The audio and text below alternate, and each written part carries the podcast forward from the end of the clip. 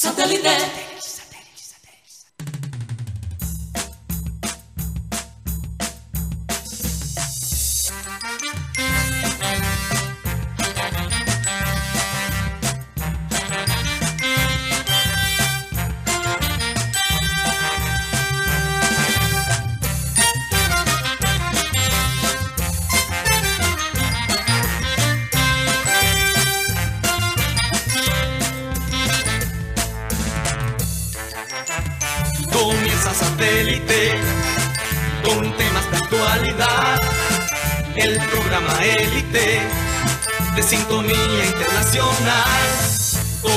Satélite.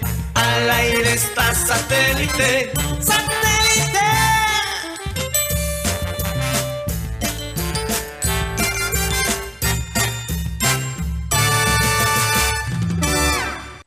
Señoras y señores, bienvenidos a programa satélite hoy jueves 7 de septiembre aquí en la ciudad de Barranquilla. Se siente la euforia, el carnaval de la selección. Eh, estos días tienen básicamente el feeling de, unos feriados, de, de un carnaval, literalmente. Y yo diría, yo me atrevo a decir que realmente el periodo de pre-carnaval empieza hoy. Porque, y si gana Colombia contra Venezuela, todavía más. Karina González no se encuentra con nosotros el día de hoy. Hay un tema familiar. Entonces, bueno, nos toca a nosotros jugar con uno menos. Y encima de eso, Juan Carlos Rocha eh, no aparece todavía. Está allá en el, en el estadio.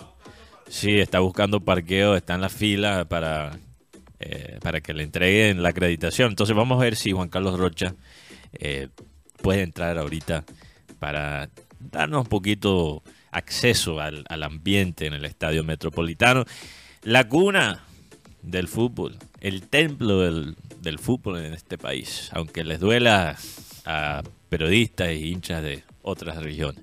Bueno, eh, vamos a saludar rápidamente, antes de cualquier cosa, eh, la gente de producción, eh, Benji Bula, Tosca Camargo, Alan Lara, también tengo conmigo aquí Benjamín Gutiérrez, alias Gutipedio, o Wikipedia, o Wikipedia, como quieren. Eh, y quien les habla, Mateo Guido. Vamos a también recordarle a los oyentes antes de la frase del día, mandado por Karina González desde Canadá. Eh, vamos a recordarle a la gente que nos puede escuchar a través de nuestra transmisión de YouTube. Estamos transmitiendo actualmente por YouTube. Si quieren dejar un comentario ahí en el chat, eh, alimenten ese chat, denle el picante, obviamente, dentro de ciertos límites, no se, no se pasen de, de, calidad, por favor. También les recuerdo que estamos transmitiendo solo audio por la aplicación de radio digital TuneIn, donde estamos como Radio Caribe Sano. Y el programa se sube todas las, todas las tardes por Spotify como podcast. Ahí estamos como programa satélite. Eh, antes de la frase, le quiero decirle a los oyentes, como estamos aquí jugando con 10 hombres un poquito, no tenemos a Karina, eh, Rocha está eh, remotamente tratando de entrar desde el estadio.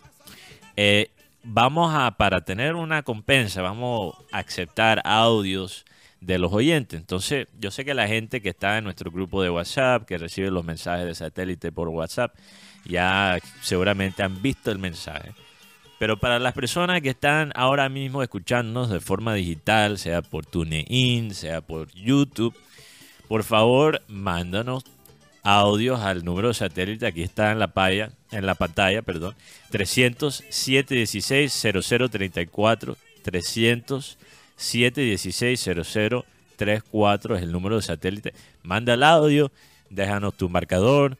Si tienes una pregunta para mí, o para Guti, o para Rocha, cuando ya se conecte con nosotros, eh, deje ahí el audio. Vamos a hacer este programa un poquito más interactivo y también vamos a estar muy pendientes de los comentarios en el chat de YouTube como siempre.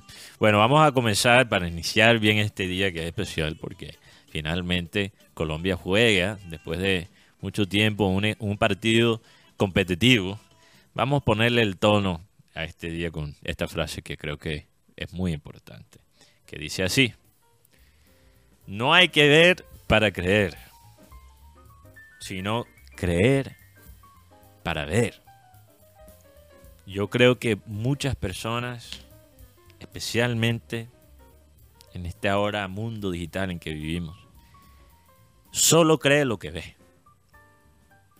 Y hoy en día, más que nunca, lo que podemos ver puede ser manipulado. Uno ve el Papa en una foto caminando con pinta de reggaetonero y uno no sabe si es real o si es falso. Entonces, ¿qué es importante aquí? El criterio, la capacidad de pensar, de analizar las cosas, pero también la capacidad de convertir la realidad en lo que uno se imagina.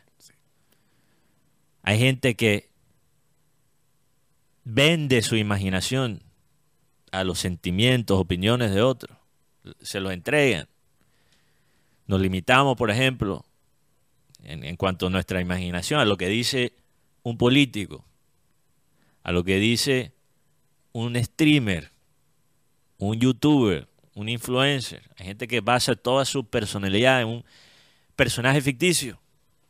Y nos limitamos como seres capaces de, razonar y capaces de, de visualizar. No, no limitan a la visión, no limitan a la imaginación porque las cosas son más bonitas así. Si tú vives toda tu vida esperando lo peor,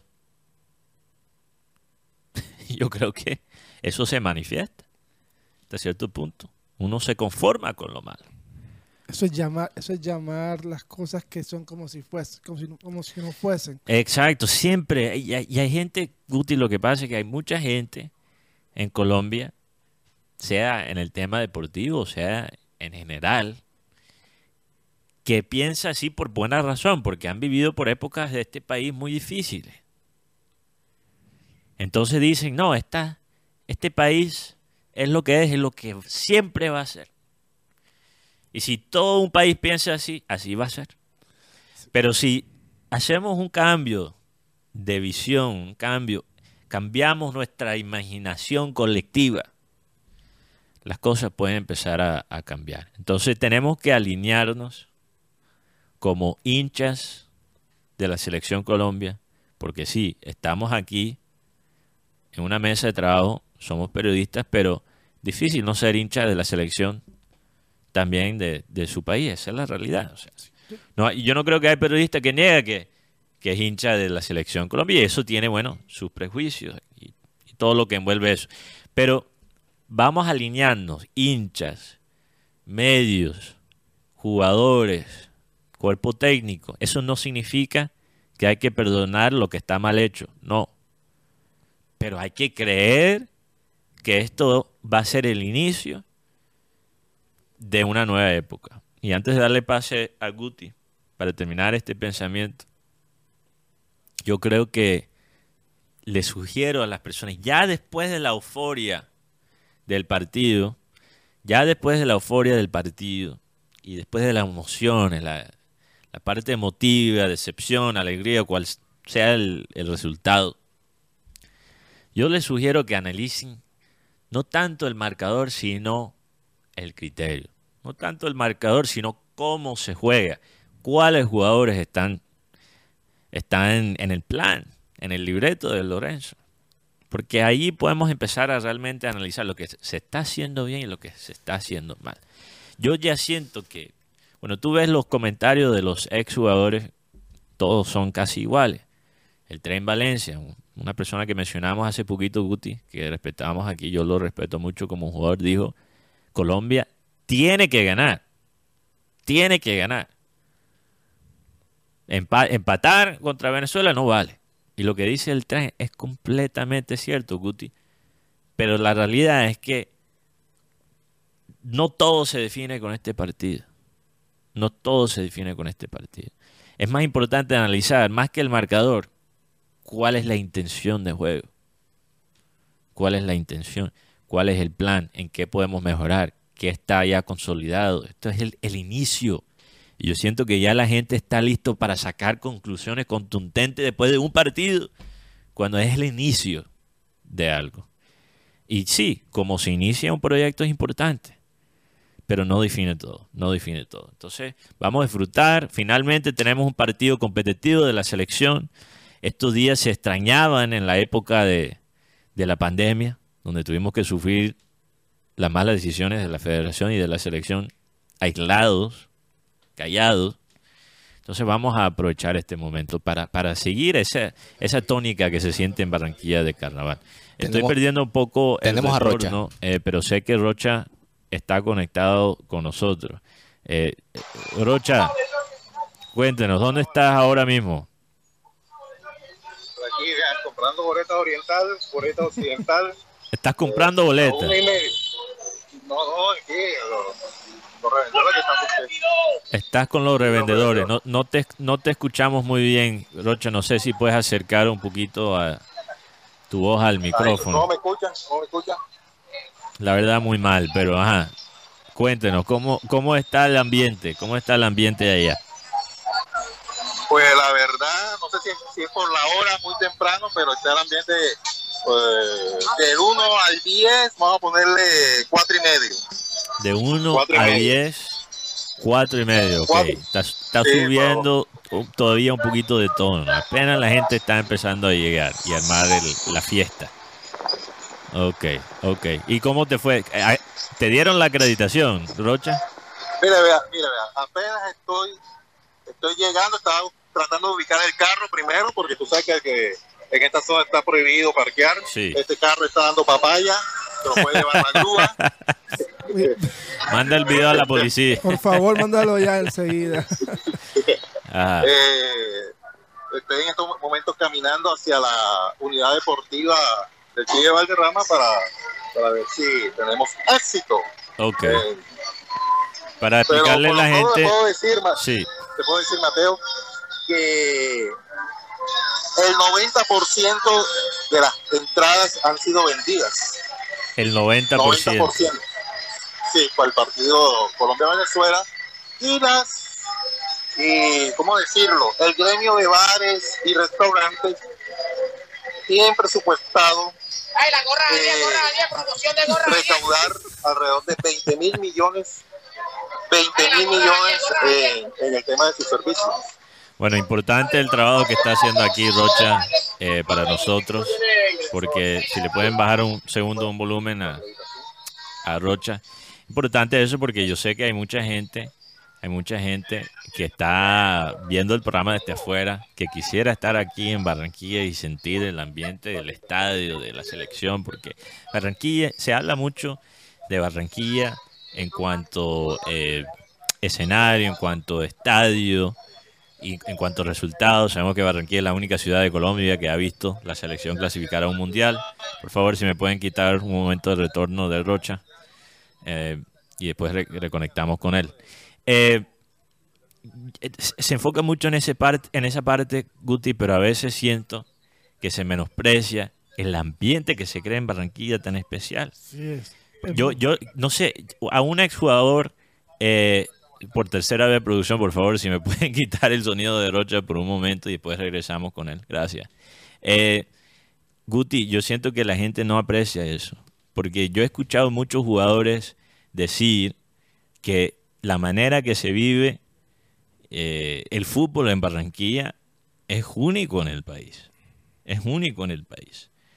Entonces, es un, es un valor agregado cómo la gente celebra la selección en casa. Yo, yo creo que hablando del tema, con el saludo cordial a todos nuestros oyentes, yo creo que Barranquilla se ha ganado ese rótulo no por su linda cara, no porque seamos la, la ciudad más deportiva de Colombia, sino porque aquí hemos alcanzado resultados muy importantes. Aquí a nosotros no nos han regalado nada. Es más, nos las han Sí. quitado injustamente. Porque te hago una pregunta. A mí, Colombia clasifica en el 98 al Mundial y en el 2002 nos las quitan. ¿Por qué? Porque el señor Álvaro Fina, eh, anteriormente el jefe de federación, tenía que llevar a Bogotá a la selección. ¿Qué pasó? Eliminado tres- de tres mundiales. Así es, Y- así es. Pero eso lo- es lo que digo, eh, sabemos esa parte, Guti. Ese discurso se conoce. Eh, la parte que, como digo, a, a veces veo periodistas a nivel nacional hacer énfasis sobre esto, pero no se habla del ambiente tan chévere que se arma aquí en Barranquilla. Yo, no sé eh, cuántas ciudades realmente, yo sé que hay otras que lo pueden hacer, pero yo no sé cuántas ciudades de, Colombia pueden celebrar la selección eh, y hacer sentir los jugadores en casa como lo hace Barranquilla. Tenemos creo que imágenes eh, que nos mandó Juan Carlos Rocha de anoche.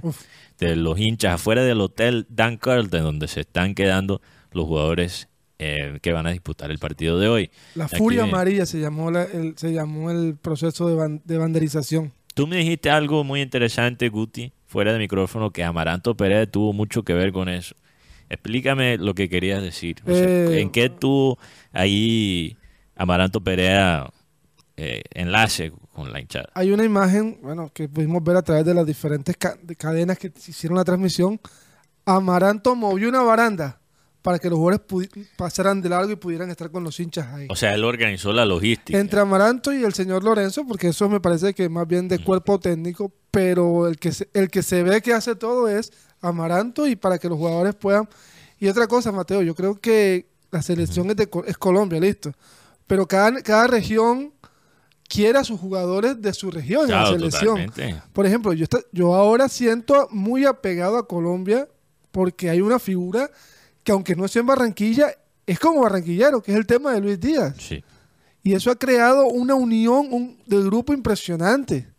No, y Guti, y- y- sí, como tú dices, no es barranquero, pero sabemos la Guajira, la Guajira es la costa, es la costa caribe, esa es la realidad. Entonces, eh, por nacimiento, por lo que significa en cuanto el Junior de Barranquilla, eh, por donde ha llegado, yo creo que cualquier colombiano, pero más que todos nosotros aquí en la costa, nos podemos sentir muy orgullosos de Lucho, y no solo de Lucho, pero de otros jugadores también de la región, jugadores como Carrascal, eh, jugadores como Wilmer Barrios, eh, Los, ¿cuáles son? arque- los arqueros, Montero y David Vázquez. Ok, David Vázquez, imagínate, dos de los tres arqueros son de esta región.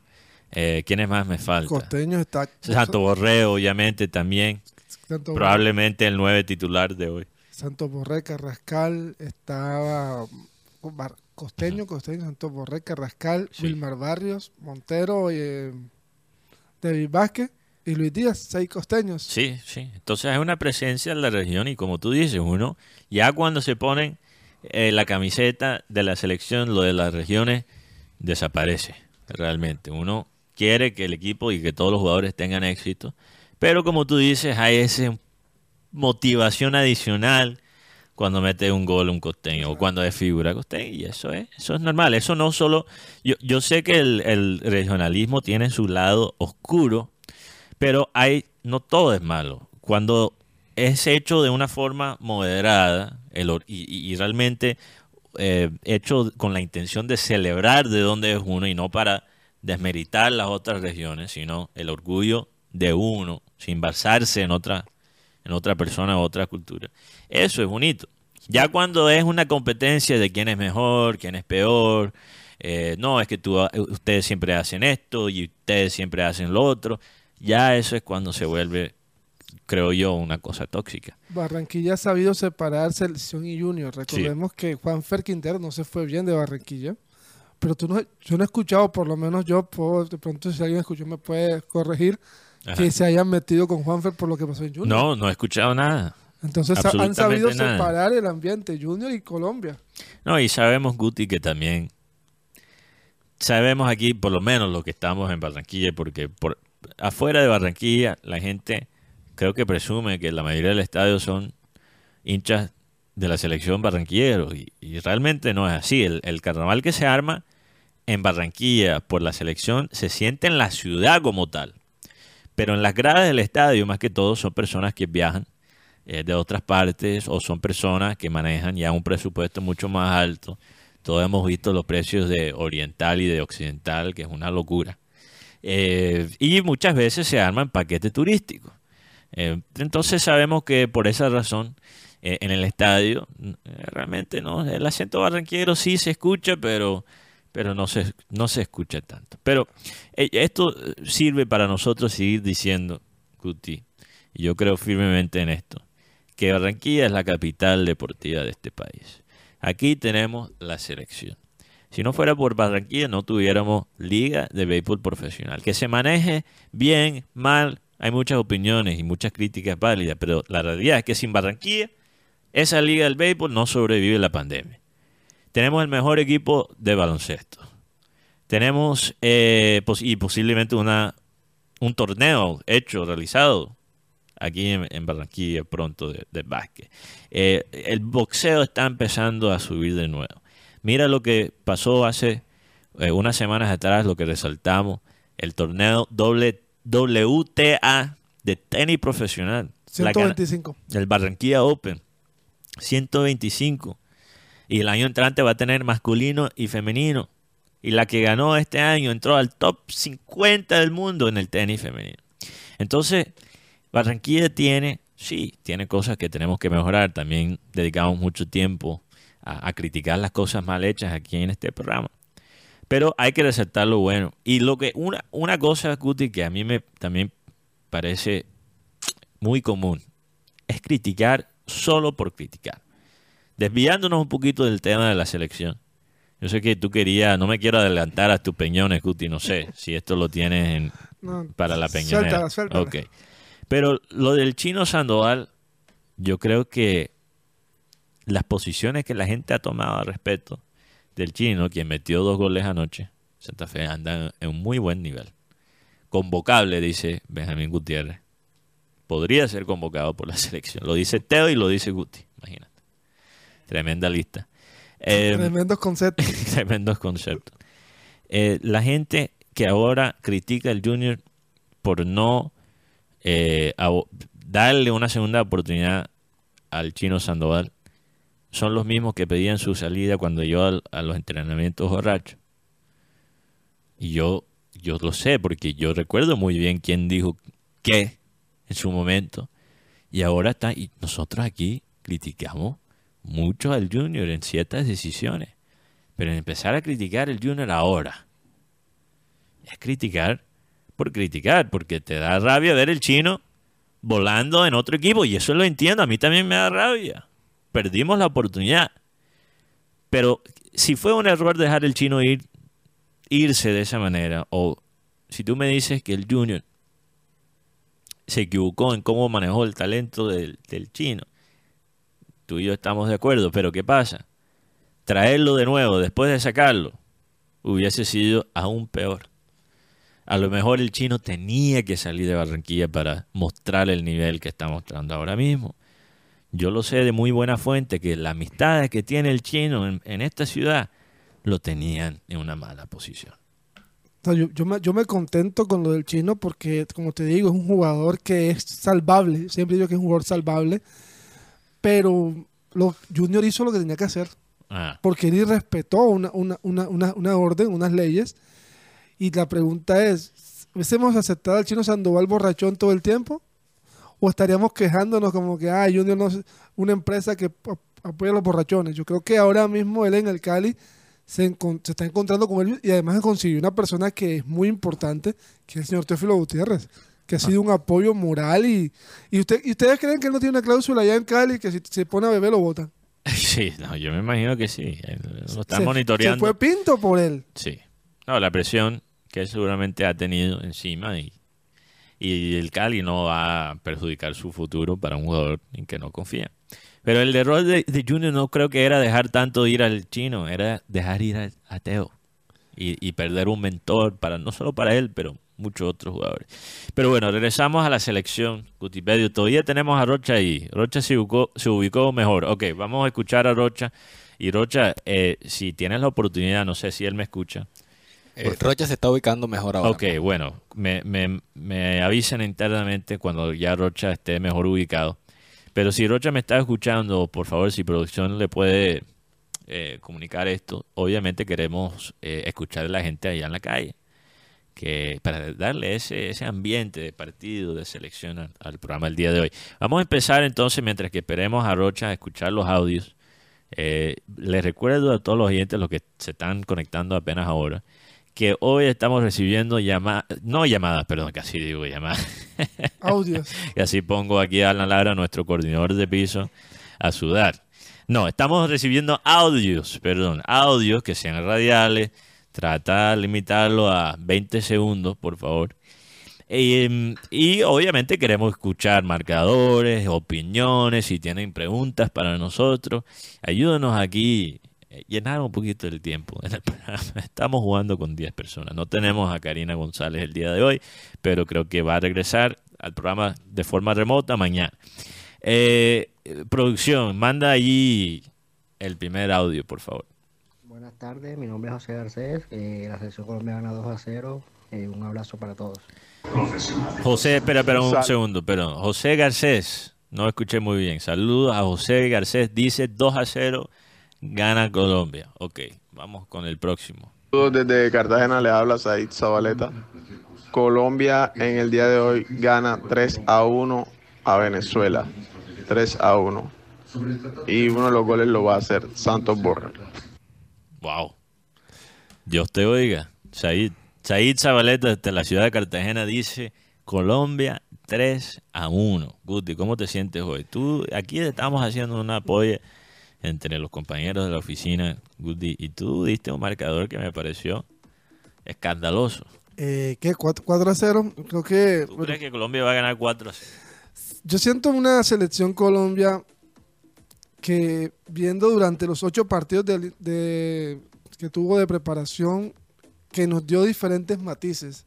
Y el último partido para mí fue con Alemania, donde yo vi a la Colombia que yo pienso que va a jugar hoy. Sí. Y, Ale- y Venezuela es un equipo que podría ser un estilo Irak, porque Irak fue un equipo que se defendió. Además, lo que dijo el cuerpo técnico Fernando Batista el día de ayer, vinimos a no perder. Eso te deja en el aire ciertas, ciertas dudas. Se vienen a, a enconchar, se vienen a contragolpear. ¿A qué viene Venezuela? Yo creo que para Venezuela este partido es demasiado trascendental, porque perder en Barranquilla para ellos sería tres puntos menos de lo que ellos aspiran para por lo menos llegar al repechaje. Lo cierto es que Colombia necesita una goleada y la temporada pasada Colombia ganó, la, te- bueno, la temporada pasada no, la eliminatoria pasada en el primer partido ganó tres goles por cero. Así que un 4 a 0, además con un Luis Díaz que está on fire. Y Barranquilla necesita una, una goleada. Por eso te digo, un 4 a Sí. 0. Eso sería lo mejor. Es que Colombia realmente le ganara, bueno, quizás no 4 a 0, pero de una forma contundente a Venezuela. Sabemos que este, esta región, este continente, pocas veces es fácil. Hasta, hasta en los partidos que uno espera ser fácil, hay complicaciones, hay el árbitro, hay cosas insólitas, mala suerte, buena suerte. Pero en el palo la Sí, y todo lo que se encuentra en el fútbol como tal, Guti, pero no sé, hay, hay algo en nuestro continente que estas cosas se amplifican por, por 10, pienso yo. Entonces vamos a ver, vamos a ver. Eh, co- Como estaba diciendo al comienzo, creo que hay que analizar más bien la intención de juego de Colombia, cómo se plantea el equipo, eh, cómo va el progreso. Este es el debut competitivo realmente de, de Lorenzo, aunque ha jugado, ha disputado unos amistosos de alto nivel. Eh, no es igual, porque ya, como dice el Tren Valencia, no aguanta empatar, no aguanta perder eh, aquí en Barranquilla contra Venezuela.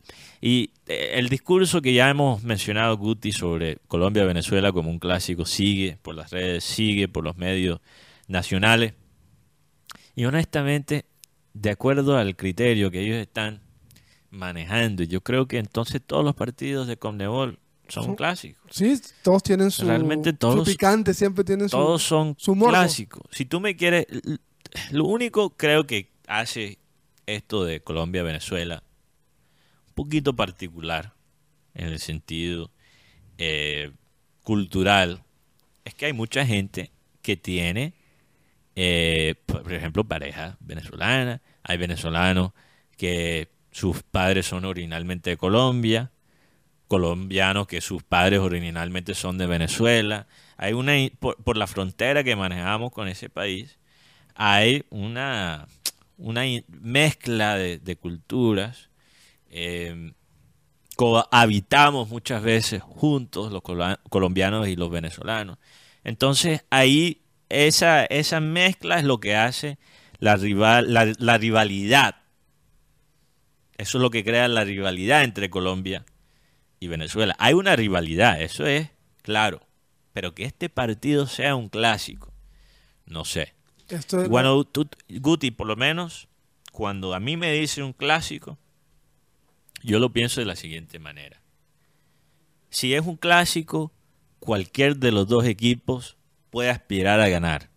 Aunque un equipo esté peor que el otro, los dos tienen aspiraciones no de empatar, sino de ganar. Siempre. Eso es un clásico. se olvidan todas las tablas y ahí los dos, los dos, se- los dos enfrentan. Por ejemplo, Exacto, y yo no siento que es así con Venezuela todavía. Hay ganas de ganar, hay una rivalidad, hay unos choques culturales, sí. Pero para que esto sea un clásico, Venezuela, pese a su historia, tiene que sentir que puede ganar en Barranquilla y yo no creo que eso sea así. Es que la frase del, del técnico, vamos a no perder, yo creo que nos deja, me, me crean unas dudas cómo, con cómo planteará el partido el técnico Batiste.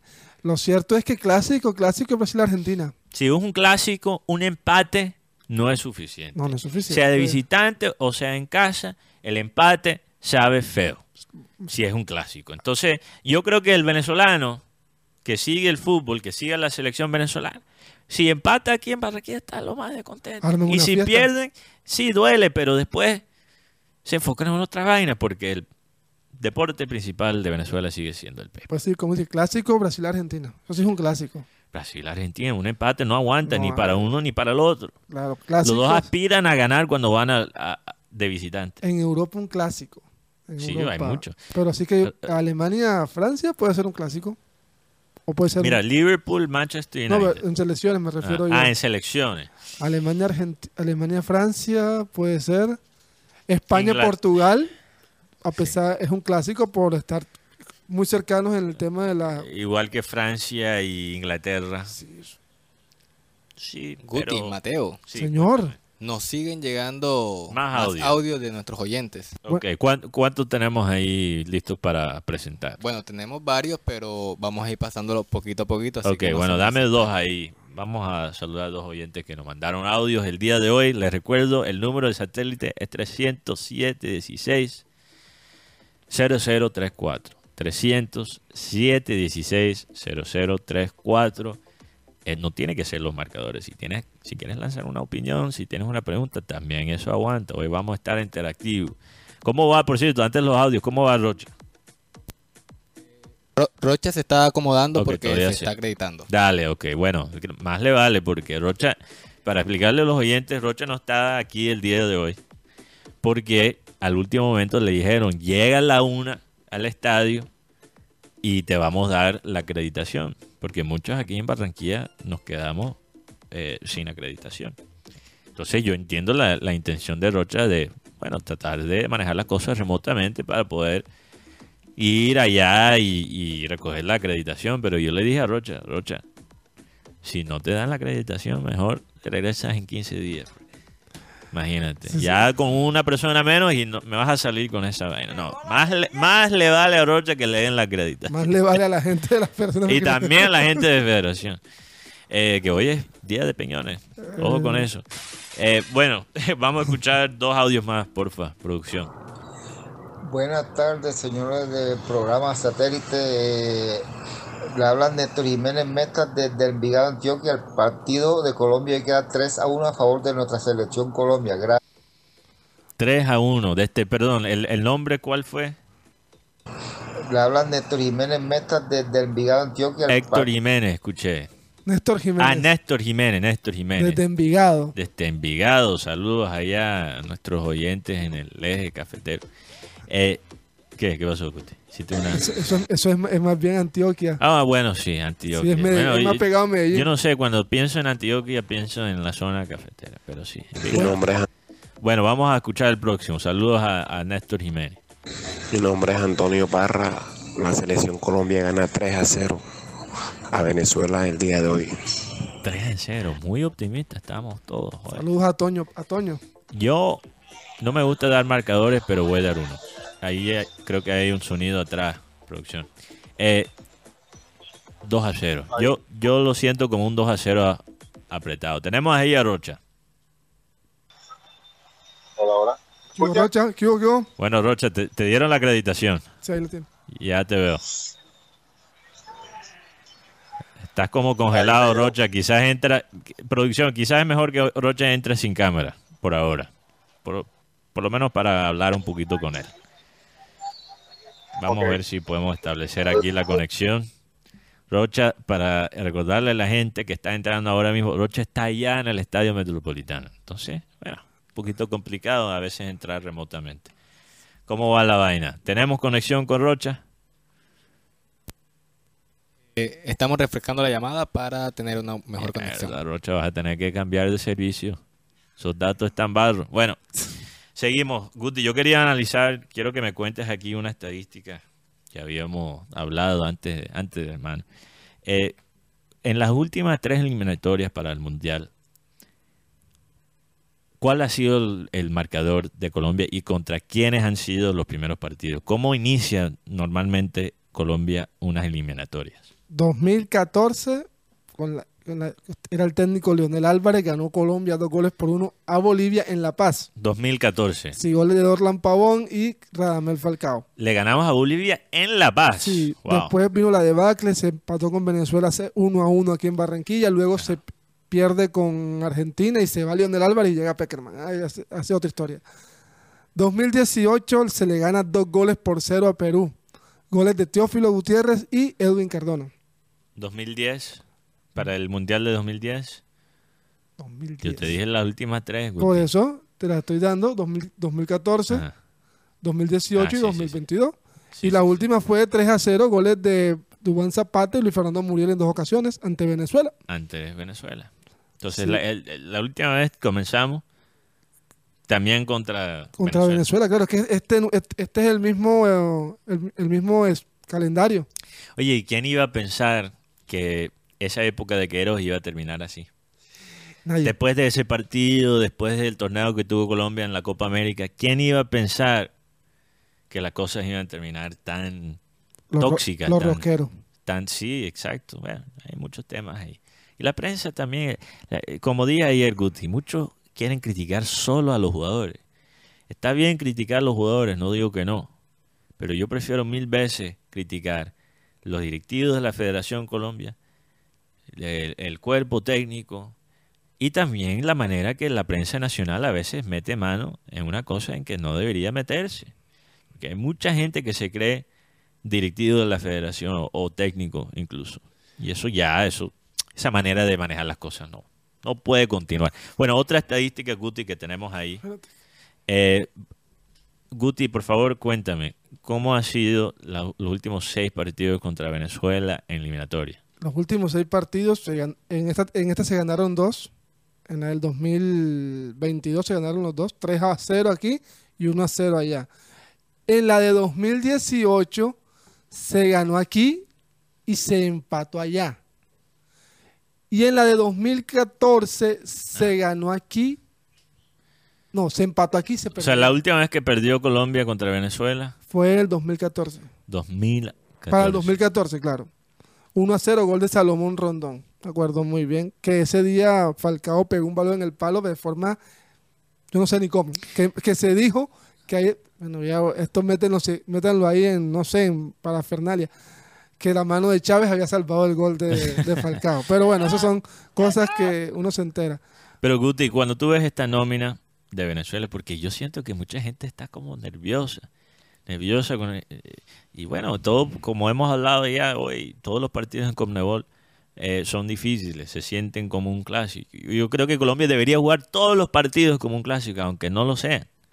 Eh, pero cuando tú ves esta nómina de Venezuela, ¿te asusta más este equipo venezolano comparado con las otras veces? Mm. Hay, hay un variante ahí que, que hace este partido un poquito distinto. Yo la verdad, la Venezuela del 2022, que fue casi la misma nómina con Tomás Rincón, Soteldo, Darwin Machís, vinieron todos esos jugadores y Colombia con una nómina parecida a esta que, tiene, le metió un baile. Es más, el primer tiempo quedó 3 a 0, pero debió quedar 6 a 0. En el segundo tiempo el equipo bajó las cargas y pudo y mantuvo, mantuvo el resultado.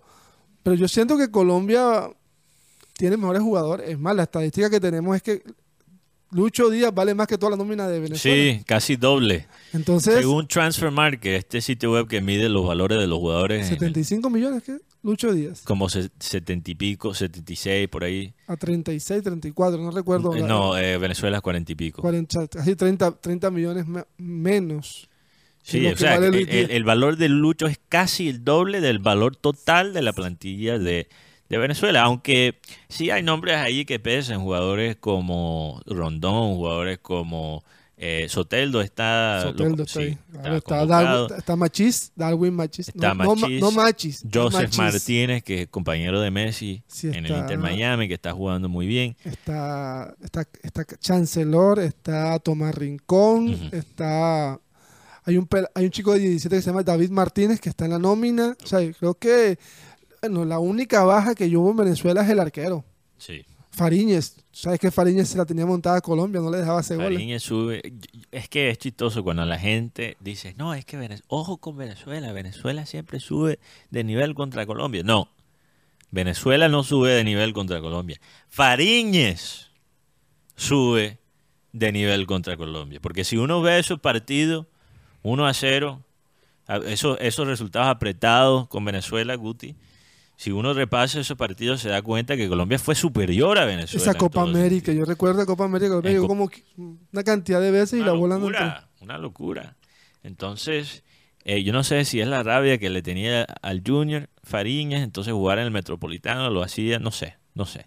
Pero el hombre contra Colombia, entonces él es una baja. ¿verdad? una baja, el- ¿Quién, quién es el suplente de Venezuela? Sin- Graterol. Ok. Graterol está, también está Romo, hay varios arqueros, pero lo que yo sí te digo, yo esta eliminatoria, dependiendo de, de estos dos primeros, de estos dos primeros días, porque recordemos que hay ocho técnicos argentinos, no, ocho no, hay siete técnicos argentinos. Siete are- Porque Wow. recordemos que Ecuador tiene a, a un español, Brasil tiene un, un brasilero y Perú tiene a Juan Reynoso, un, per- un, peruano, un, peru- un peruano mexicano. Ok. Porque el resto, eh, eh, Bolivia tiene a Gustavo Costas. Ecua- Perú, no, ya, Colombia tiene a Lorenzo. Venezuela a, a Batiste. Argentina Scaloni. Paraguay a los hermanos Esqueloto. Chile a Berizzo. ¿Quién falta? Bueno, el, el punto de todas formas es que Argentina sigue exportando eh, como loco un- los técnicos, mu- mucho más que Brasil, mucho más que Brasil. Eh, Rocha, aquí Rocha nos está mandando señal desde la afuera del estadio, se ve el estadio listo para el partido de hoy. Rocha, ¿has podido hablar con la gente en la calle? Aquí los audios que están llegando de los oyentes están bastante optimistas. ¿Cómo se siente la gente en la calle? Bueno, no sé si Rocha no escucha, pero nos estaba por lo menos dando imágenes, sonidos, para que nos se- sentimos un poquito cerca del estadio, porque aunque estamos aquí en la ciudad de Barranquilla, por el horario del programa Guti, no vamos a poder estar y disfrutar de ese carnaval que se arma en el Metropolitano. El próximo Dios mediante vamos a estar allá. Sí, Nos la próxima. siguen llegando audios mientras que Rocha encuentra a alguien por allá en el Metropolitano. Bueno, está bien. Vamos a pasar dos audios más antes de ir a un corte comercial.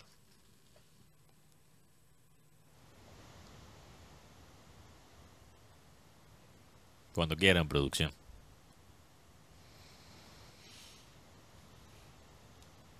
Bueno, ahí está el primer audio. Ok. No, no sé qué está pasando. No, Bueno, eh, Guti, una cosa me que me, faltaba uno, que fue Uruguay, que tiene a Bielsa. Ok, bueno, Uruguay con otros, imagínate, otro argentino. Una- un tema que quería, no sé qué pasó con los audios de los oyentes de producción, pero un tema que quería yo tocar eran los comentarios de Juan Cruz Real. ¿Tú viste esto? Él renunció en plena rueda de prensa anoche. Sí, perdieron tres, dos, dos, dos, tres contra Pereira y el hombre dijo, yo no, yo, no me, yo no me voy a quemar aquí, yo me voy. Ok, tenemos audio. Pero antes de eso, para terminar, bueno, yo, e- ese tema, qué lástima que Rocha no está en el estudio con nosotros. Yo quisiera hablar sobre ese tema de Juan Cruz Real porque siento que Juan Cruz Real es un hombre muy inteligente, eh, muy preparado en cuanto a teoría, pero un hombre que a veces es víctima de sus emociones, a veces es un poquito emotivo y se deja llevar por esa parte. Porque cuando tú requieres, cuando tú requieres tanto de tus jugadores porque él propone un estilo de fútbol intenso, tienes que saber cómo también quitarles algo de la presión.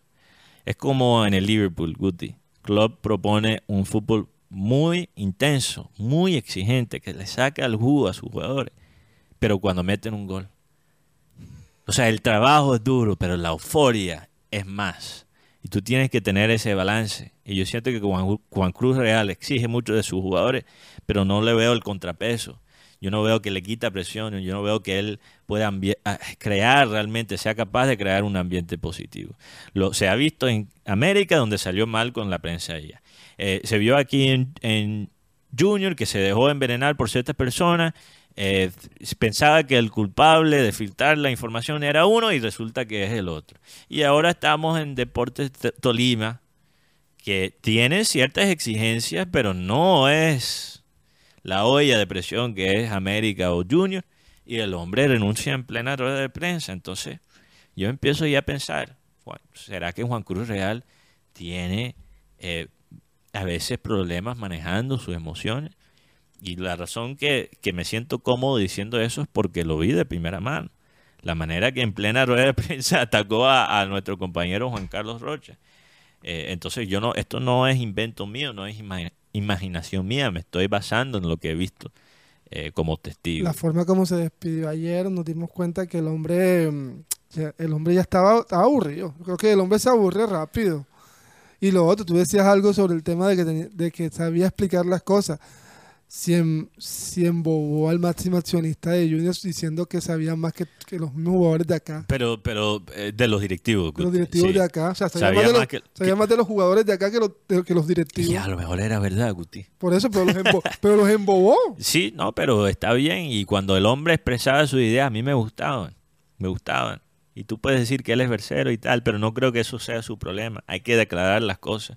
Aquí, antes de comenzar el programa, eh, Alan Lara, nuestro coordinador de piso, estaba tratando de, motivar a Guti que, que diga cosas positivas de él. Soy lindo, soy capaz, soy un excelente periodista porque... Eso lo soy, gracias a Dios. Eh, Guti, a veces en las mañanas hay que mirarse en el espejo y decir cosas positivas, aunque sea mentira. Aunque sea, pero ya, a veces engañarse. yo a veces me levanto en la mañana y me veo en el espejo y yo pienso, ¿Qué, hice yo hoy? Qué feo, qué feo. Y después, pero digo lo contrario. Porque a lo mejor se convierte en la Lo que, lo que Eso es lo que tenemos que hacer en el sí, en el tema de Juan Cruz también es eso de que el hombre sabe explicar muy bien las cosas. Lo que pasa es que cuando ya llevarlo al campo o no tiene buen manejo de grupo. Yo siento que... No, no, no. Yo creo que él ejecuta las ideas en, en cuanto a la táctica en la cancha de Guti. Pero ya en, en, la, en, la, en el manejo de la persona él se descuida. Ahí le, ahí le cuesta un Ahí le cuesta y empieza a ver fantasmas. Y empieza a, a ver a la persona que le está tratando de ayudar como el enemigo. Entonces es difícil manejar un grupo cuando te pierdes en ese laberinto. Bueno, eh, vamos a ir a un corte comercial y cuando regresamos vamos con más audios de los oyentes y también ojalá podemos hablar un poquito más con Rocha que está por la afuera del Estadio Metropolitano.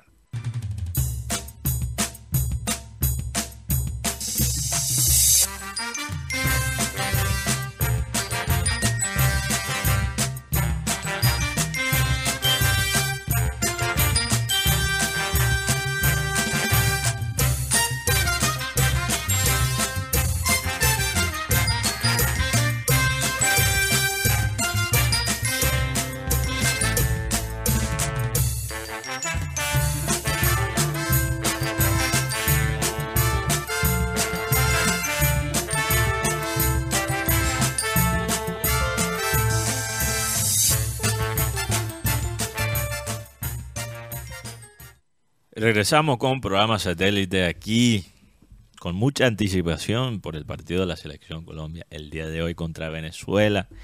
Ya finalmente tenemos una oportunidad de borrar los años oscuros que hemos vivido con la selección Colombia estos eh, últimos años, eh, con la falta obviamente de una, de una mundial, de un mundial, perdón, estoy con los cables cruzados el día de hoy. Pero vamos a hablar rápidamente, antes de repasar los audios del oyente. Mira, yo les cuento, hemos recibido tantos audios que el WhatsApp de nosotros está como pedaleando. Entonces no sé si vamos a poder escuchar todos los audios hoy, pero vamos a hacer nuestro mejor intento. Eh, y eh, bueno, quizás mañana repasamos lo que quedan después en el tintero. Eh, vamos a hablar de estas dos empresas, aliados de nosotros. Primero, Unilegal, alianza en la costa que te ayuda con cualquier tema legal que te puede estar causando problemas. Por ejemplo, si no sabes cómo normalizar tus predios, qué derechos tienes en tu trabajo, cómo divorciarte, cómo comprar un vehículo, cómo crear una empresa o cómo defenderte si tienes un caso legal, llama a Unilegal eh, a este número 324-599-8125. 324-599-8125 y te pueden resolver un dolor de cabeza con una consulta de 45 minutos eh, por 25 mil pesos. Son estudiantes de derecho, pero con el superviso de ya abogados profesionales. Entonces puedes tener toda la confianza en que la información que te van a dar sobre tu caso legal es acertada. También queremos hablar de una empresa de agencia de viajes aquí en la ciudad de Barranquilla, We Travel, que se encuentra en el edificio de Servín, piso 2, local número 13. La dirección es la siguiente, carrera 52, número 82, 307. Pueden visitar también el sitio web de WeTravel, wetravelcolombia.com o chatear con ellos por WhatsApp en el número colombiano 304-434-8961. WeTravel tiene toda la información para que tú te sientes eh, con mucha confianza, con mucha tranquilidad cuando estás viajando en esos días que la gente guarda como un tesoro, los días de vacación. Eh, somos un país con muchos puentes, entonces hay que a veces aprovechar, sea un viaje a nivel nacional, sea un viaje internacional, lo que sea, Will Travel te puede ayudar no solo con los vuelos, pero con todos los servicios turísticos, mejor dicho, te pueden armar un paquete completo y no es un paquete chileno. Eh, les recuerdo que Messi tuvo problemas en China con, con la visa, pero como tiene la palanca de ser Messi, se pudo salir de, de ese problema, pero ustedes no son Messi. Entonces, por favor, llama a WeChaw si tienes algún tipo de inquietud para un viaje que tienen pendiente. Eh, vamos a escuchar, antes de reconectar con Rocha, o hacer por lo menos el intento, vamos a escuchar unos audios más de los oyentes eh, que han mandado audios al número de satélite 300 716 0034. Vamos a ver cuáles marcadores dan los oyentes de satélite. Conchale, vale. Saludos desde Villa Caracas, acá en Soledad. Hoy le ganamos a la selección Colombia en su propio estadio. Le ganamos 4 a 1. Yo, saludo gringo, saludo Guti, saludo Rocha. Eh, esa voz creo que la reconozco, no sé. te- me están haciendo una maldad. Eso es un oyente venezolano de, eh, real. Guti, ¿tú qué piensas? ¿Tú reconoces esa voz? Bastante conocida esa voz. Así Bien. que el siguiente oyente, por Bueno, favor. sí, el siguiente. Muy uno buenas tardes, eh, compañeros del programa Satélite. Saludos a Karina, saludos a Gutipedia, el Mateo que le pone ese picante al, al- al- al programa y al grande Rocha, Rocha, el grande, Rocha. Una pregunta, Mateo, Guti, el que me la pueda responder, hermano. eh, si Argentina es el campeón del mundo, ¿por qué está en las eliminatorias? Dios me los bendiga, desde acá de Silvania, fiel oyente. Guti, ¿quieres responder eso? Claro, porque- Yo creo que ya el ganador del mundial no tiene cupo asegurado. ¿sí? Desde el 2006 no tiene cupo asegurado. Recordemos que antes los, los equipos iban al, eran campeones mundiales y, y después hacían un chorre babas. Entonces, cuando Francia quedó eliminada en el 2002, se decidió que en el 2006 el campeón del, del mundo tenía que ser eliminatoria. Es que yo pienso que eso fue muy, muy clave para, para buscar algo de igualdad en el fútbol a nivel internacional, porque es una ventaja tan tremenda si tú ganas el mundial ya siendo el mejor equipo, o por lo menos el equipo ganador, y después no tienes que clasificar para el mundial siguiente. Es una ventaja tremenda. Entonces los mismos equipos seguirán ganando el mundial porque pues, tienen el tiempo para enfocarse en otras cosas y seguir desarrollando el fútbol de, de su país. Entonces, eh, sí, y eso es lo que tenía en mente, que se había cambiado la regla, no había escuchado de, de un ganador clasificar automáticamente en mucho tiempo. Eso ahora es algo, un privilegio solo de los países anfitriones. Ok, en, anfitrión. en- en este, en este mundial que se viene, que es con tres anfitriones. Y metiendo el campeón, o sea, Sí. clasifican que cuatro y los otros tres, los, los- el otro grupo de clasificados que les, les toca pelear. Ok. ¿Qui- ¿Quién fue ese oyente? ¿Él dio nombre en el Fernando? Uribe, Ah, Fernando. Silvania. Ah, ese es Fernando Uribe, el tocayo de el ex jugador del Junior. Eh, saludos, aunque él, él no le gusta, no le gusta que mencionemos eso. Bueno, eh, vamos a escuchar un audio más, producción, si está bien, y después hablamos Hola con Rocha. familia satélite, les habla Fernando Huelva, ciberiente número 7. Mi marcador para hoy es gana Colombia. Y uno de los goles lo hace Lucho Díaz. 2-0, mi marcador oficial.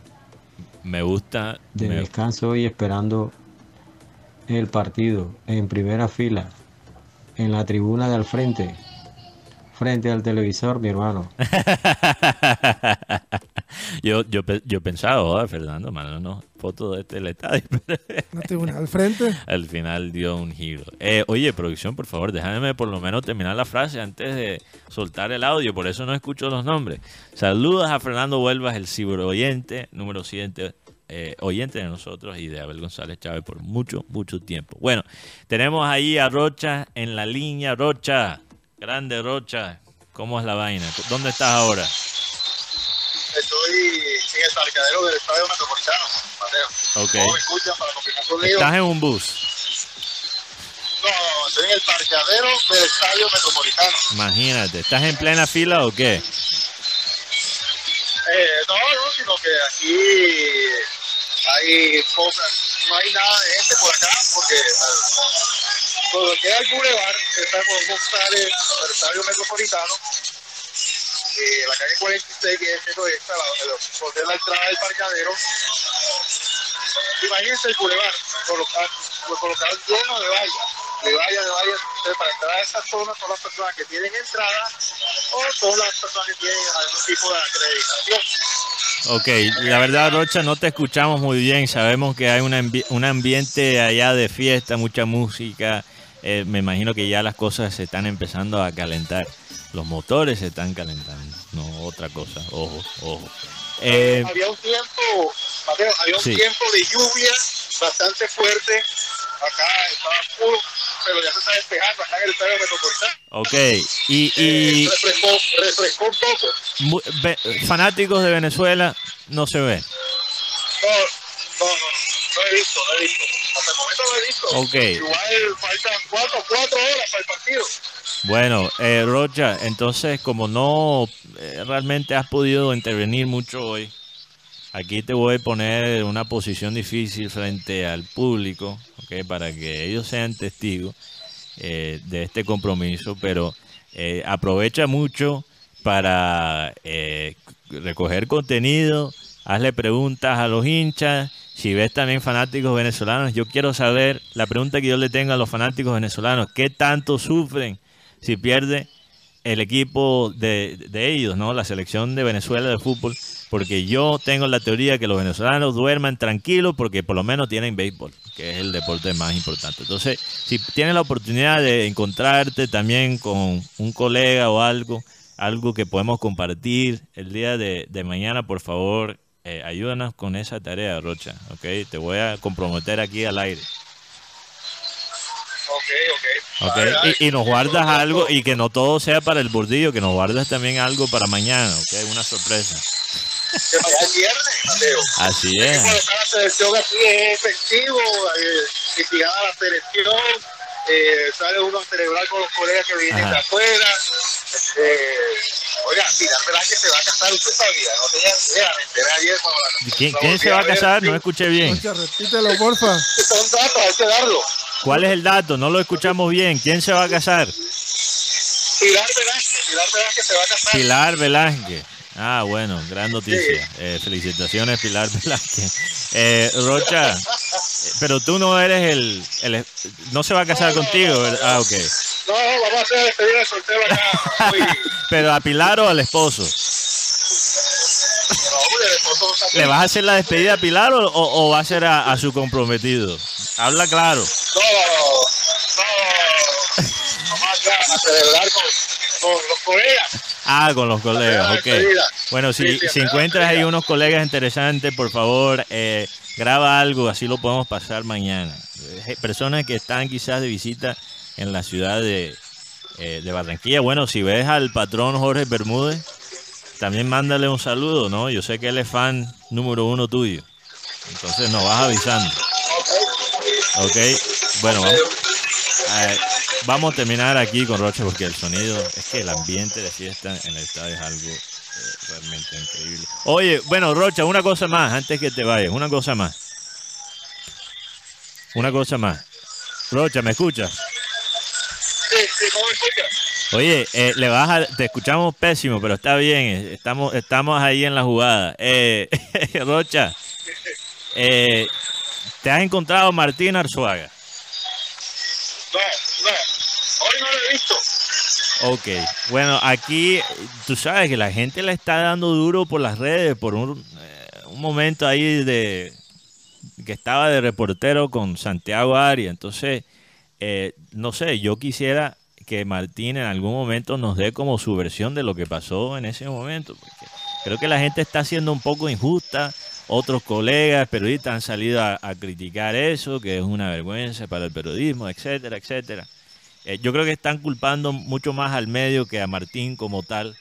Pero eh, Martín también ha tenido unas cosas chéveres aquí en Barranquilla como reportero, la interacción con Lucho, la, interacción con la gente. Él es una persona muy espan- espontáneo. Entonces, eh, no sé, yo- quiero que no joda, que Martín se defiende porque no es justo. Le, le están dando duro, Rocha. ¿Ok? Vamos a ver si de pronto lo tenemos mañana. Ok, si, si venga al estudio, sí, mejor que venga al estudio mañana. Y allí tú le puedes dar como clases de re- reportería, de reportaje, perdón, Reportero. de reportero, ¿ok? ¿Cómo manejar el micrófono? Bueno, Rocha, un abrazo acá desde el estudio y disfruta mucho allá el, ambiente del partido. Ok, sí, estaremos en contacto y muy pendientes también. A, a ver que, ojalá que gane Colombia esta tarde, noche, para celebrar con todos los juguetes. Bueno, entonces eh, yo creo que quizás a lo mejor eh, vemos Rocha después del partido si gana Colombia. en Rocha. otro contexto. Rocha, ¿me escuchas? Ok, dígame. Eh, la, la nómina, Rocha. Ah, bueno, él la tiró ayer. Sigue siendo la misma que tiraste ayer. No, no, señor, ha cambiado, ha cambiado, ha cambiado. Ha cambiado la nómina. Bueno, vamos, Eh, vamos a ver si lo podemos entender. Dale, pues. Tírala. dale, eh, el arquero va a ser Vargas. Ok, Camila, Camilo, no Camila, Camilo Vargas, de arquero, titular. Ajá. Eh, Muñoz marcando por derecha. Muñoz por derecha, Muñoz. Cuesta, Lucumí. Lucumí y Cuesta, de centrales. Sí, y Machado. Y Machado por lateral izquierdo. Ok. Lerma con Uribe. Lerma Uribe. Quintero, me imagino, ¿o no? John Arias. John Arias por derecha. Ok. Por izquierda, Lucho Díaz. Juan Fernando Quintero y Casierra. Casierra va a ser el 9 titular. Interesante. Sí. Ok, ya lo escucharon, ya lo escucharon aquí, la alineación titular de Juan Carlos Rocha, que tiene un muy buen rendimiento en cuanto a los titulares, sea la Selección Colombia, sea Junior. Entonces, si lo dice Rocha, yo le creo. Casier de titular, Quintero va a regresar al Metropolitano. Me pregunto cómo va a ser ese recibimiento, ese recibimiento. ¿Tú sabes cómo voy a saber qué tantos barranquilleros están en el estadio? Por cómo se recibe a Juan Fernando Quintero cuando salga a la cancha. Para que la gente, yo, yo te aseguro que no van a decir nada. Y eso comprueba que la mayoría de las personas que están en el estadio son de otras regiones de Colombia, creo yo. Así es, así es. No, pero hasta por lo pronto, por lo pronto el estadio está, está vacío eh, a, a las seis. Pero a pesar de que hubo un informe de boletería que ya está el, más del 90% vendido, eh, se espera que, que, que el estadio. Además, eh, hay por lo menos alrededor del estadio, por este lado, donde están los picos, los estaderos, los pilares, hay una- un ambiente festivo. Es más, parece que fue sábado o domingo. bueno, qué envidia, qué envidia. Pero vamos a estar aquí reunidos los de satélite para ver el partido. Bueno, Rocha, un abrazo, gracias por ese aporte y el esfuerzo de entrar desde el estadio. Grande, Rocha. Así es. Nos vemos mañana. Ahí- ahí O, si gana Colombia, quizás esta noche. Saludos a Juan Cruz, saludos Juan Cruz Rocha. Sí, y mañana hablamos con- mañana hablamos de Juan Cruz. Er.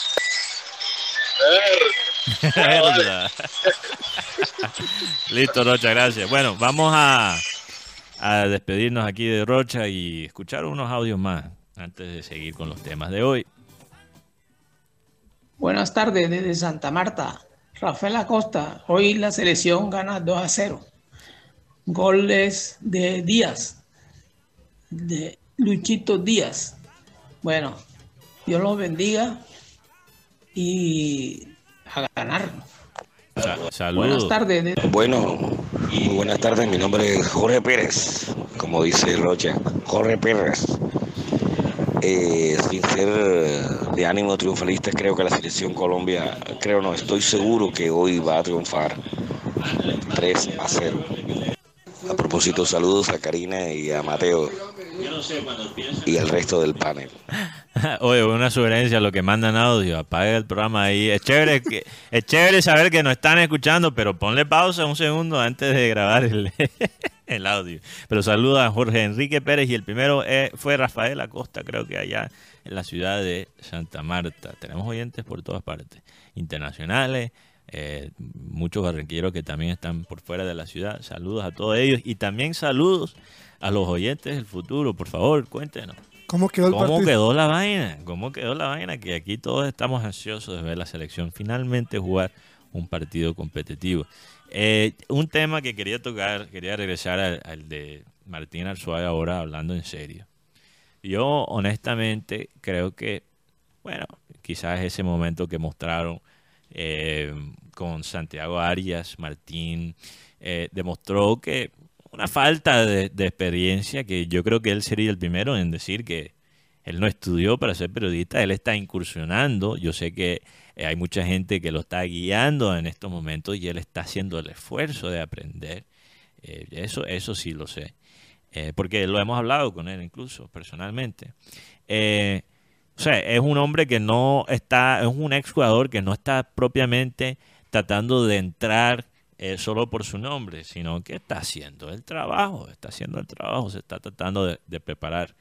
Y siento que la reacción al momento de Arzuaga, eh, producción, perdón que se lo tiro así de improvisado, sé que están manejando frente, pero si lo pueden buscar en, en Twitter, así los oyentes pueden ver el momento por si acaso no lo hayan visto.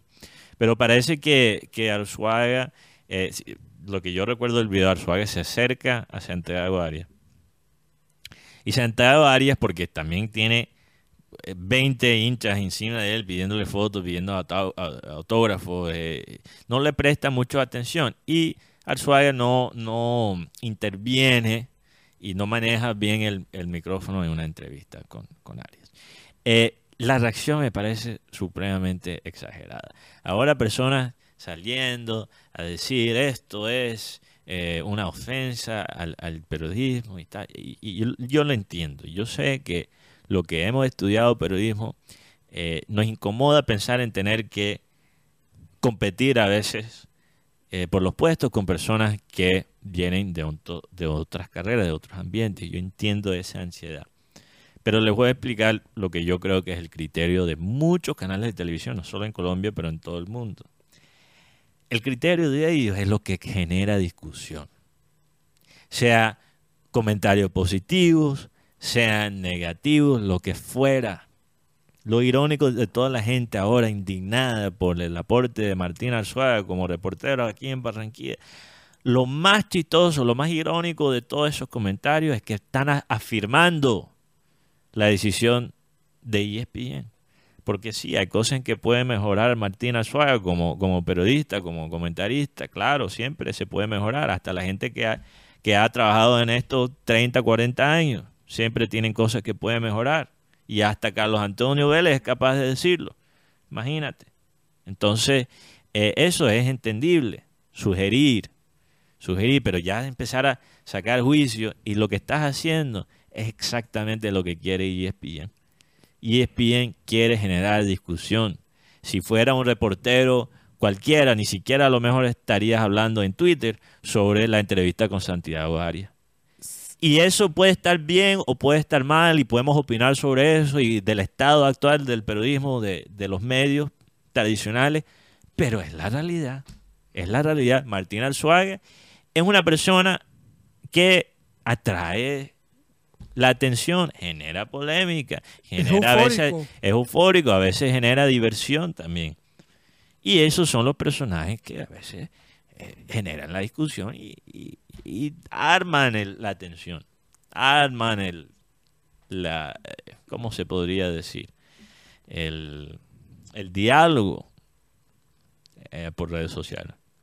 Entonces, Guti, no sé qué piensas Yo de lo eso. que pienso es que ¿Tú te sentiste indignado cuando viste el video de Martín? No, yo, yo, lo, yo lo disfruté. Es más, la gente le- Tenemos el video. se molesta porque él le pregunta a Arzuaga a Arias y Carrascal llega o no llega. O sea, cuando- Cuando ya Carrascal había llegado. no, pues yo me, yo me refiero, yo lo que le entendí fue cuando llega al, cap- al partido o no llega.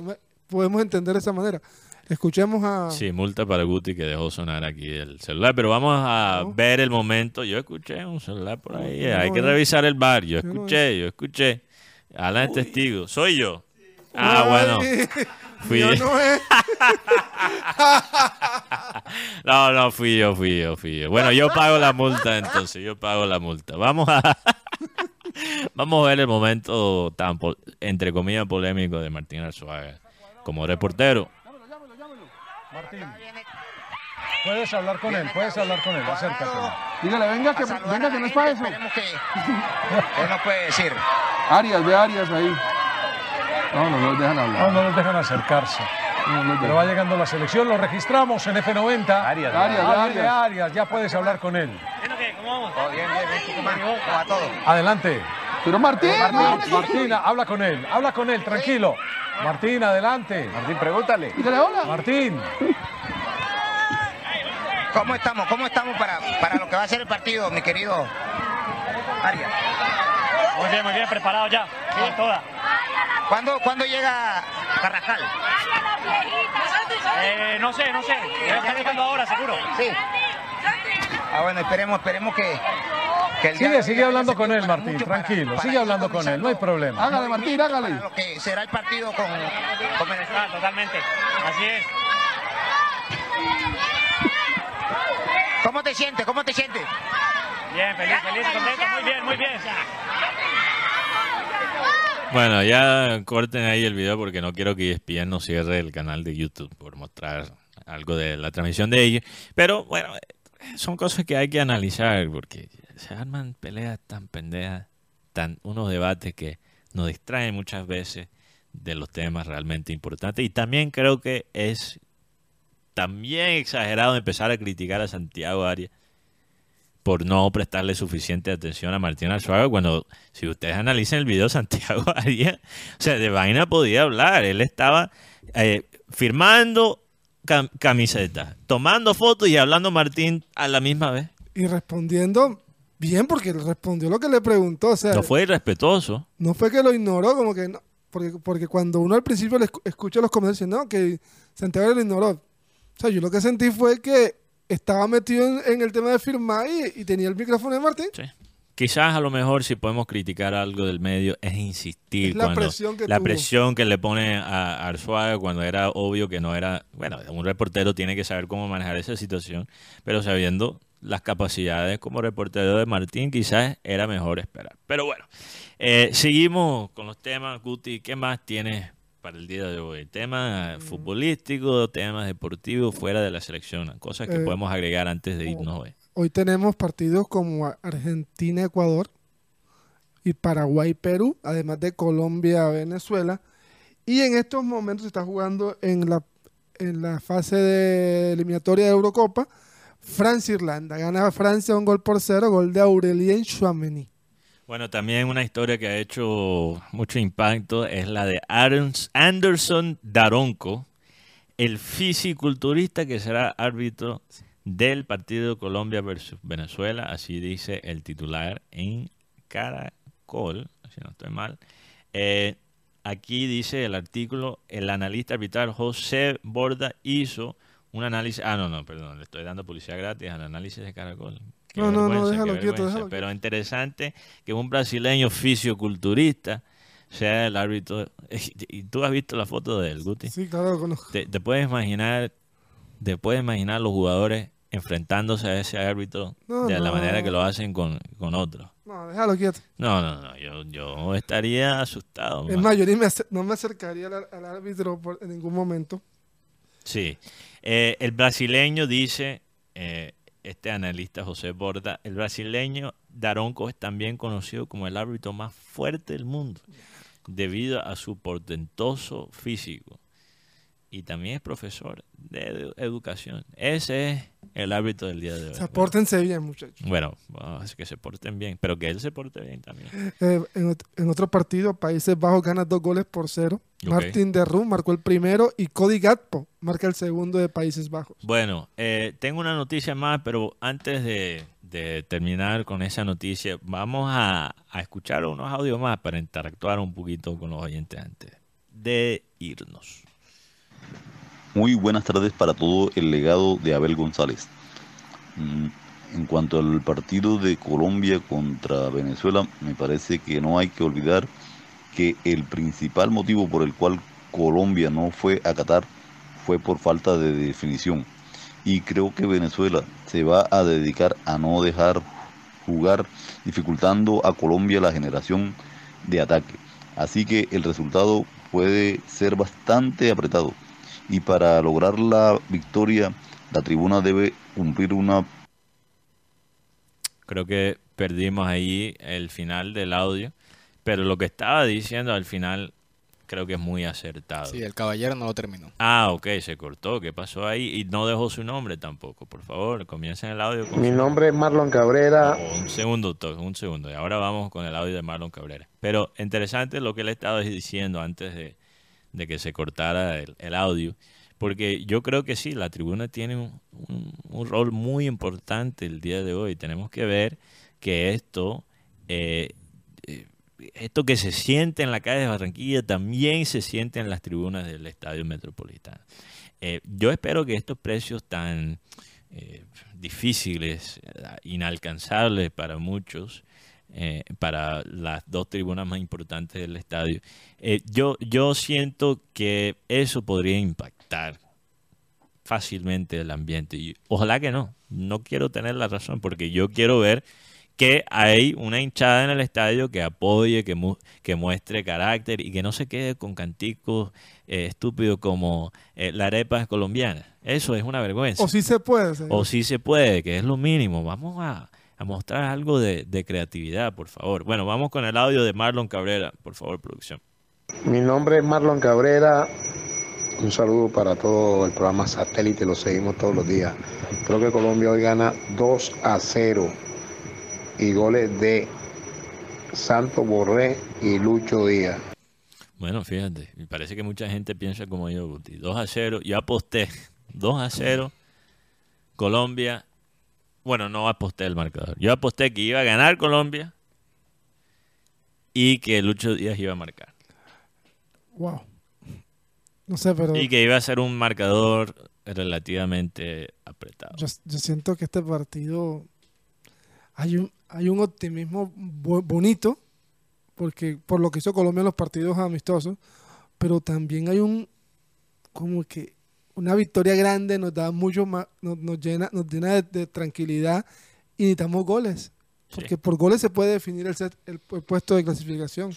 Eh, vamos a ver, vamos a ver con qué actitud sale la selección, porque si este equipo colombiano sale sobrado y gana, yo creo que hay victorias que, que le pueden hacer daño a un, a un equipo. Hay triunfos que le pueden ha- hacer daño a- al equipo porque eh, les, lleva a una conclusión equivocada. Eh, entonces, por ejemplo, eso podría ser el caso, que Colombia gana saliendo eh, un poquito demasiado cómodo y que ellos mantengan esa actitud para equipos con un rendimiento más alto. La otra preocupación, Guti, es como tú dices, que esto quede en empate y que esto hasta termine en derrota, que sería algo vergon- vergonzoso, perdón. Y los que, está- Eh, y los que están ahí agazapados en el tema Lorenzo, o sea, irían con el puñal enseguida. Pero si se pierde hoy, mm, tampoco es el fin del mundo. O sea, Argentina, Argentina eh, ganó el mundial empezando el torneo con una derrota contra Arabia Saudita. Arabia Saudita. Entonces, eh, hay que, hay, hay, creo yo, yo sé que hay gente que, que no comparte esta opinión, pero creo yo que hay derrotas o empates que sirven. Y hay derrotas y empates que no. Pero si el partido se jugara de visitante, hasta te, te compro lo del empate o la derrota. Pero aquí en Barranquilla. No, no, no, yo no estoy diciendo que, mira, si Colombia, yo no voy a ser hipócrita, Guti, si Colombia no gana hoy, mañana voy a llegar aquí con machete. Con la rula. Pero tampoco es el fin del mundo. No hay que tenerle tanto temor. a- vamos a, más bien, como hizo Guti antes de comenzar el programa, eh, decir cosas bonitas para que se manifiesten en, en la realidad. Colombia tiene buen equipo. Colom- antes, mira, fíjate, incluso si uno lo piensa así, esta selección nos ha sorprendido porque ¿qué estaban diciendo las personas hace tres años, cuatro años? Colombia no tiene recambio. Colombia no hay futuro, no hay próxima generación. Y sí lo hay, sí lo hay. Hay jugadores interesantes. Estamos débiles en algunas posiciones, pero sí hay recambio, sí hay recambio. Bueno, antes de, la, de- bueno, vos sabes que vamos a ir con la peñonera de Gutipedio y después le cuento una noticia que, que se alinea con un tema que hemos tratado en el pasado. Guti, peñonera, con toda, por favor, ponme la cortina, producción. Tiembla Barranquilla. porque hoy es el día. En estos momentos, en programa satélite, inicia la peñonera de Multipedio. Bueno, vamos a, vamos a ponerle picante a esto, porque de verdad. Primer peñón, como pueden ver aquí, esto ya uno, ya uno ni al estadio puede ir porque lo roban. Bar se mete, se une con Roy y queda a robar. Bar se une con cerveza y queda en bar. Lo cierto es que el día de ayer, en el partido entre América y Envigado, el señor Mauricio Mercado dio esta, dio esta jugada, como pueden ver. Es una mano clara en el área a favor del América. En contra del América. A favor del América. Ajá. Y el árbitro, el bar lo llama y le dice, no, es mano. Y el hombre dice, no, no es mano. Es decir, robaron al América. Cosas extrañas. Pero como esto es cíclico y a todos los equipos le roban, contra Alianza Petrolera le quitaron un penalti al equipo Alianza a favor, en contra del América. Así que no se quejen, sino más bien cambiemos el arbitraje. Señor Imer Machado, señor Farfán, no esté diciendo de que los árbitros, que tal, mejore, porque si no, vamos a volvernos como Bolivia, nos van a hacer acabar la liga. Y eh, para agregar algo a ese punto, Guti, también insólito para mí la despedida, la expulsión de César Haider. eh, No, ya eso- fue Eso ya es una cosa escandalosa y, y creo que por eso la gente, teniendo en cuenta lo que pasó en Bolivia, la gente está dudando mucho. Ya dudaba del arbitraje aquí en Colombia y ahora con más razón. Momento, Segundo Peñón. momento de civismo. Cuando uno mira esto, esto es- son las canales llenas de, basura. Le hemos dado palo a las empresas de, de- aseo, le damos palo a la, parte gubernamental, pero es el momento de darle palo a la- a la ciudadanía. ¿Cómo así que cuando tú pasas por un arroyo o un canal de esto está lleno de pura basura? Entonces después nos quejamos, no, que el arroyo se desbordó. ¿Cómo no se va a desbordar si tiene una cantidad de peñol, de basura? Es más, hasta perros muertos han encontrado en, este, en estas canales. Señores, la cultura ciudadana ante todo. Queremos que Barranquilla sobresalga. Le damos palo a la, gobernación, pero también nosotros que estamos haciendo para que Barranquilla sobresalga y la gente no venga a decirnos, este es un, esto es una, un basurero público. No.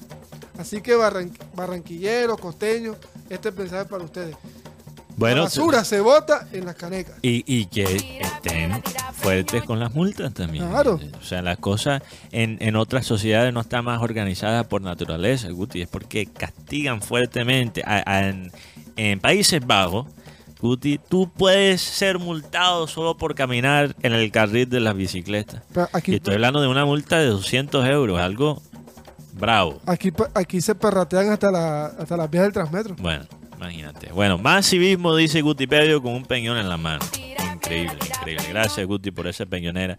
El último tema que quiero tocar el día de hoy eh, es algo, como ya dije, eh, bueno, antes, perdón, me estoy volando otra cosa rápidamente. Eh, el carnaval de la 44, eh, con quien tenemos una muy buena relación con ese carnaval y siempre nos han tratado muy bien y nos llevan acá a la reina. Siempre son personas, mujeres que se expresan muy bien. Eh, que bueno, nos, nos ha tocado hasta bailar con ellas aquí en el estudio Gutipedio y ya comienza Sí, la época de, de pre-carnaval. Se empieza a anunciar todas las reinas de los distintos carnavales y del carnaval principal, obviamente, pero tenemos cierto feeling con el carnaval de la 44 y hoy se anunció, si no estoy mal, hoy o fue, o fue ayer. Hoy se anunció la nueva reina del carnaval de la 44, Natalia Ruiz Biel. Obviamente aquí en programa satélite esperamos poder hablar con ella y conocerla como lo hemos hecho con las otras reinas del carnaval de la 44, que es el carnaval realmente del pueblo, de la gente que mantiene la conexión de la gente bordillera. Eh, también les quería tocar, antes de terminar, como ya les mencioné, eh, el tema de Juan Guillermo Cuadrado y David Ospina como nuevos dueños de Fortaleza en la segunda división del fútbol colombiano. Esto, señores, te puedo decir, si se concreta, es solo el comienzo. Los jugadores que han pasado los últimos 10, 15 años en Europa van a llegar a Colombia, van a comprar medios, van a formar sus propios medios. Si lo hizo el, pibe sin ganar tanta plata en su carrera como los de ahora, imagínense un jugador como Cuadrado que tiene una, más de una década jugando eh, y ganando en euros.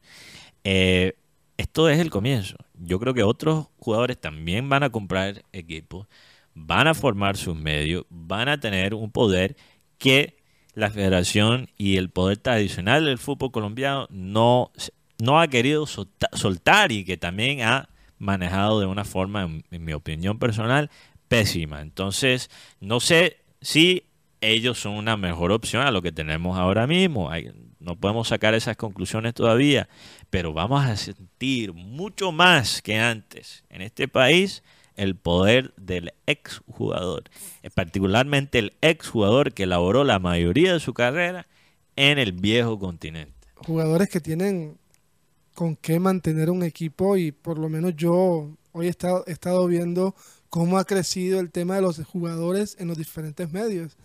Por ejemplo, yo recuerdo hace 10 años no había tanto como ahora tenemos a Faustino Asprilla, Aristizábal, Mau Molina, Carlos Valdés, Fabián Vargas, Martín Arzuaga, el pibe Valderrama que est- trabaja con Andrés Cantor.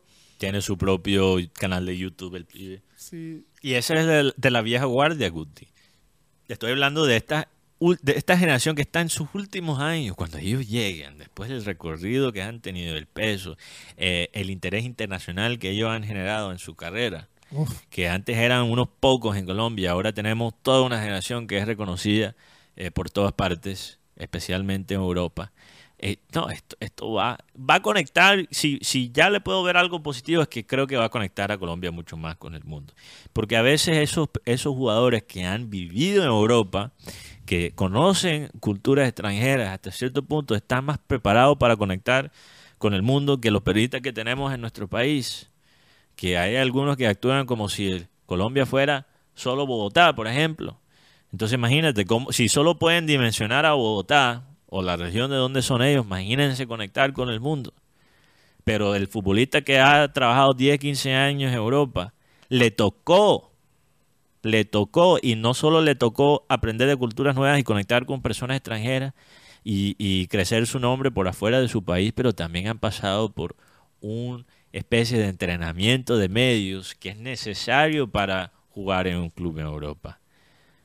Entonces ellos conocen del tema, porque también les tocó conocer del tema, porque cuando tú estás en un club, por ejemplo en el Liverpool, donde está Lucho, tú estás haciendo videos de YouTube para los...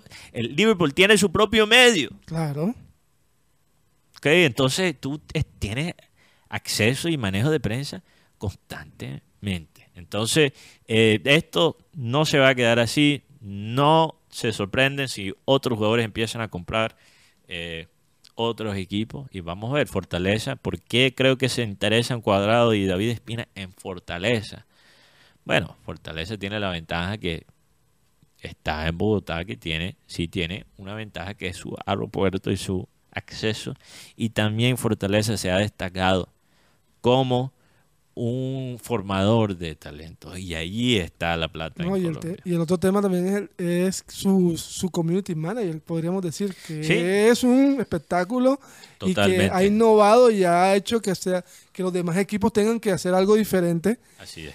Y esperemos a ver, porque yo creo que, mira, en el caso de Iván Ramiro Córdoba, trabajó con el Inter, con el Venecia, y es ese jugador que le tiene miedo la directiva de, ahora, porque sabe que se monta uno- uno- una persona de esa, el fútbol colombiano va a tener un crecimiento a expandirse hacia Europa. Exactamente. Y los viejos negocios de antes no van a aguantar con ya una persona como Córdoba que tiene experiencia internacional. Tú sabes lo que es subir un equipo de la Venecia.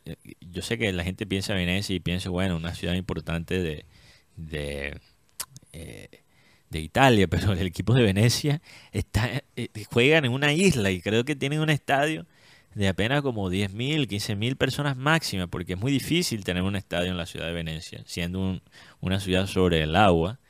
Eh, entonces, llevar ese equipo con todo lo que tiene en su contra, llevarlo al- a, la primera división y que ellos por lo menos sean un equipo que sube y baja y que está tratando de consolidarse en la primera división, habla mucho de su trabajo como, como presidente. Bueno, vamos a despedirle a Abel González Chávez. eh, vamos a pedirle a Abel González Chávez que despide este programa, así podemos disfrutar de nuestra selección. Dame el versículo bíblico porque también me gusta leer un versículo para la reflexión de la gente que nos escucha.